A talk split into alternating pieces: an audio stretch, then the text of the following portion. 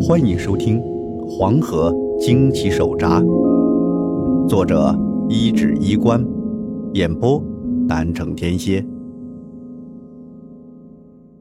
第六章：水底石龟。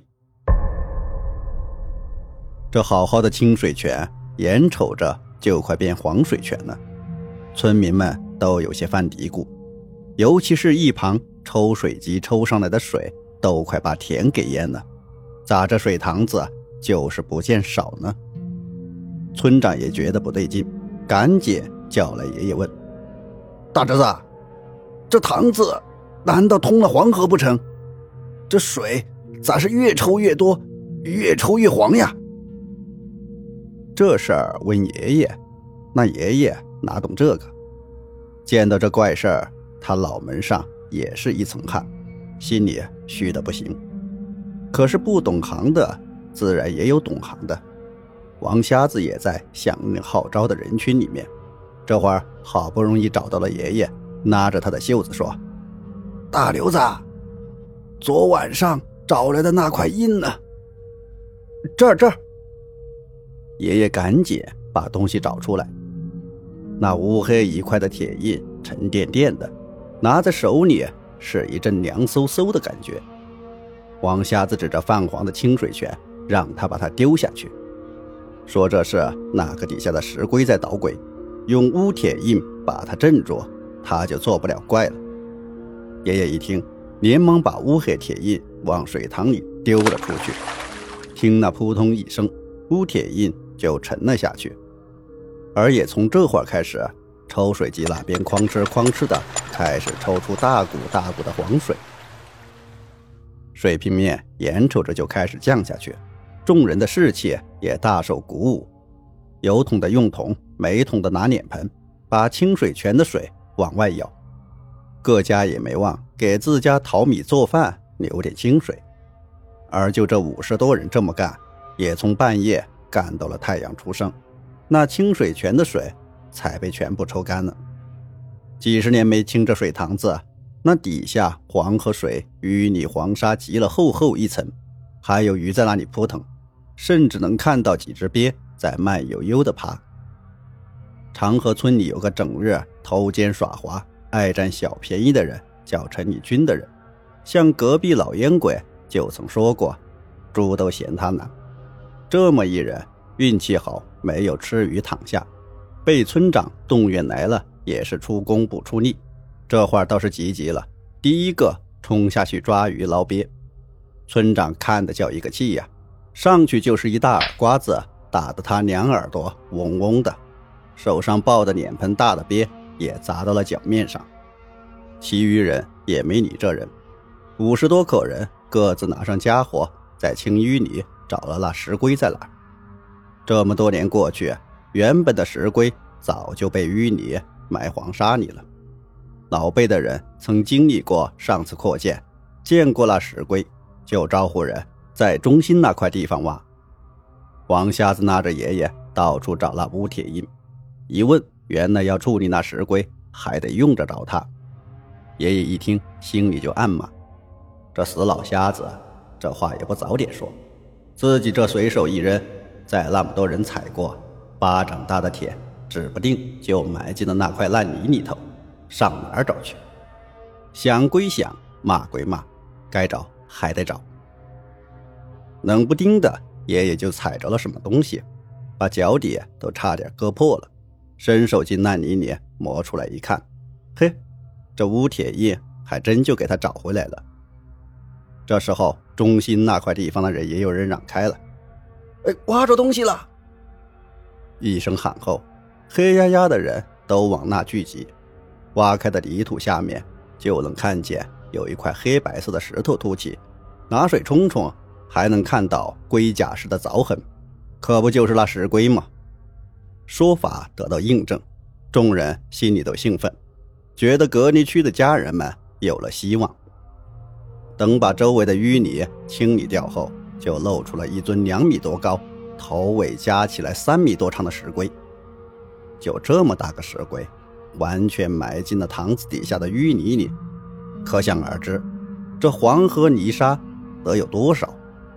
众人一看，这石龟背上的石碑早就断了，只剩了半截，另外半截不知道哪去了。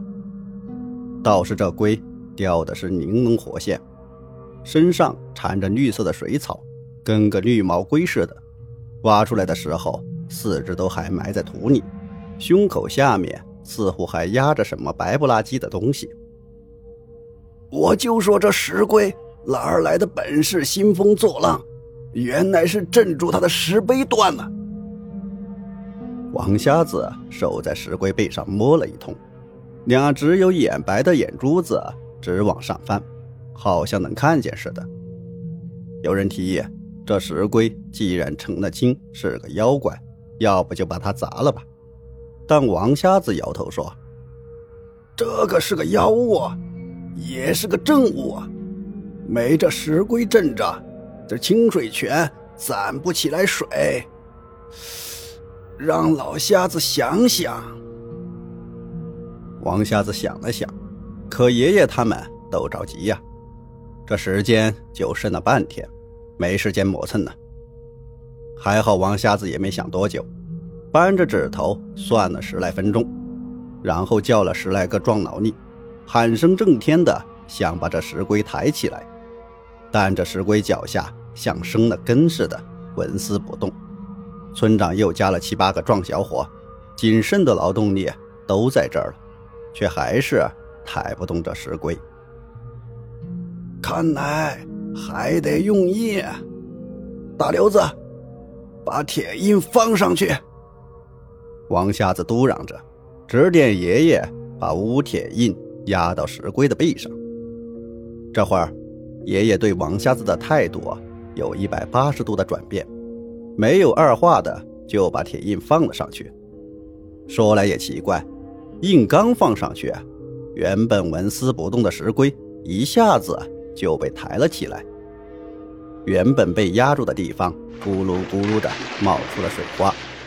其余的人也跟着众人抬着石龟走了。爷爷留意着那冒水花的位置，不一会儿，那里就显出个黑漆漆的洞，还有一截白花花的东西。黄瞎子也没走，他眼睛看不见，就紧张地问爷爷看到了什么。爷爷看看四周，也没什么别的东西，就把那白花花的东西拽出来一看，像是什么东西褪下来了一层皮，被石龟。压在了底下，呃，像长虫蜕的皮。爷爷说：“听到这么说，王瞎子顿时松了口气，紧张的说：‘有救了，有救了！大刘子，把它收好，今晚救村里的人，全看他了。’一张白色的蛇皮，怎么救村里人？”王瞎子没说明白，爷爷也猜不出来。反正啊，把那石龟好不容易抬上岸后，王瞎子也没处理这个石龟，就让铁印压在上面，然后打发所有人回家准备。准备啥？那是张灯结彩呀！黄瞎子让所有人都回家去，把家里头的红布啊、灯笼啊都挂起来，弄得越喜气越好。村里人一听，都直瞪眼睛。这老瞎子搞什么鬼？村里人五十多号，眼瞅着要办丧事了，这老瞎子怎么还鼓村人像办喜事似的？就算办喜事吧，这娶哪家媳妇呀？王瞎子见众人都黑了脸，也知道这事确实没道理，于是他又想了个办法，把爷爷拉到自个家里。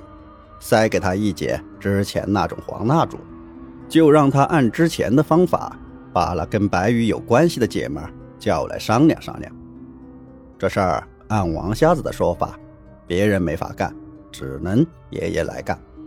然而这次也没时间等到半夜，老瞎子用黑布把门窗全部遮住后，就留爷爷一个人在屋里，自个儿走了出去。爷爷心里一通骂娘。可是事到临头，也不由得他害怕。等血滴上，黄蜡烛噼啪作响的燃烧起来，房间里弥漫起一种半腥不臭的气味，那阴冷的风啊，不知从哪儿呼呼地吹进来，吹得人直哆嗦。伴随着那股蜡烛燃烧后的呛鼻气味，熏得人脑壳疼。爷爷紧张的东张西望，冷不丁的一回头，就看到那一身白衣服的女人已经出现在了蜡烛对面，披着一头黑发，仙女似的，苍白的像纸一样。她无声无息的来了，看了看面前的爷爷，开口还是那句话：“你在唤我。”这次爷爷定了定神，鼓着胆子。没像之前那样惊慌失措。是是是，女菩萨，我受人指点，那个，请你过来商量一下。你和我想商量什么？那女人的声音依然是冰冷冰冷的，但她这次不着急走，伸手往爷爷身上指了一下。嗯，那东西能在你身上？看来，你确实做了些事。爷爷听到他的话，感觉就像被冷水浇过似的，全身都觉得冷冰冰。还好王瞎子之前已经教过他说辞。爷爷硬着头皮开口说：“俺村的人是做错了事，可是他也是无心之错。俺们也愿意将功补过。嗯，就请你大人有大量，高抬贵手。”先饶过俺们村的村民吧。那女人没有直接回答，伸出手，也不知怎的，刚刚还在爷爷身上的白蛇皮就到了他的手上。那女人拿着蛇蜕看了又看，爷爷也紧张的等着他的下文。好，看在你做了些事的份上，我就先饶过那些人的性命。可是你记住。这张皮蜕还不足以换五十个人的魂魄。那女人说着，忽然将蛇蜕一抖，咔嚓截成两截。那女人收走了上半截，下半截那蛇蜕就在爷爷眼前变成了一套红色的衣服，被丢在了爷爷面前。今夜子时之前，穿着这身衣服去黄河边接我。否则，后果自负。说到最后，那女人的声音又变得阴冷起来，带着浓浓的威胁，忽然成了一股呼呼的阴风，吹得人都睁不开眼。等爷爷再睁眼，蜡烛也灭了，女人也不见了，黑布也被吹得七零八落。往下的推门进来，连问怎么样。爷爷当时有点晕头，缓了缓，才把女人刚刚说的告诉了王瞎子。王瞎子先松了口气，说村里人有救了，又皱着眉头，显得忧心忡忡。那女人，看来是要跟你赵家结个缘分，对村子来说是好事。可对你来说，不知道是福还是祸啊？咋个意思？爷爷没听明白，王瞎子也没说话，摸索着指了指女人留下的那套红衣服。爷爷把他们抓起来一看，这下也傻了眼。好家伙，那还是一套锃亮的新郎服。本集播讲完毕，欢迎订阅，下集更加精彩。